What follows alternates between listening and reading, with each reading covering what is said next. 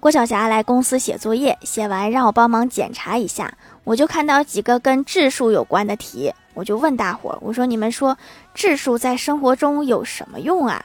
我们上学的时候还特意背了好多。小仙儿说用来给武侠人物起名。我问什么意思呀？小仙儿说，我举个例子啊，阮氏三雄、萧十一郎、十三太保。等等，至于为什么要用质数给他们起名，可能是想表现他们很强，很难除掉吧。你这么解释好像很有道理呀。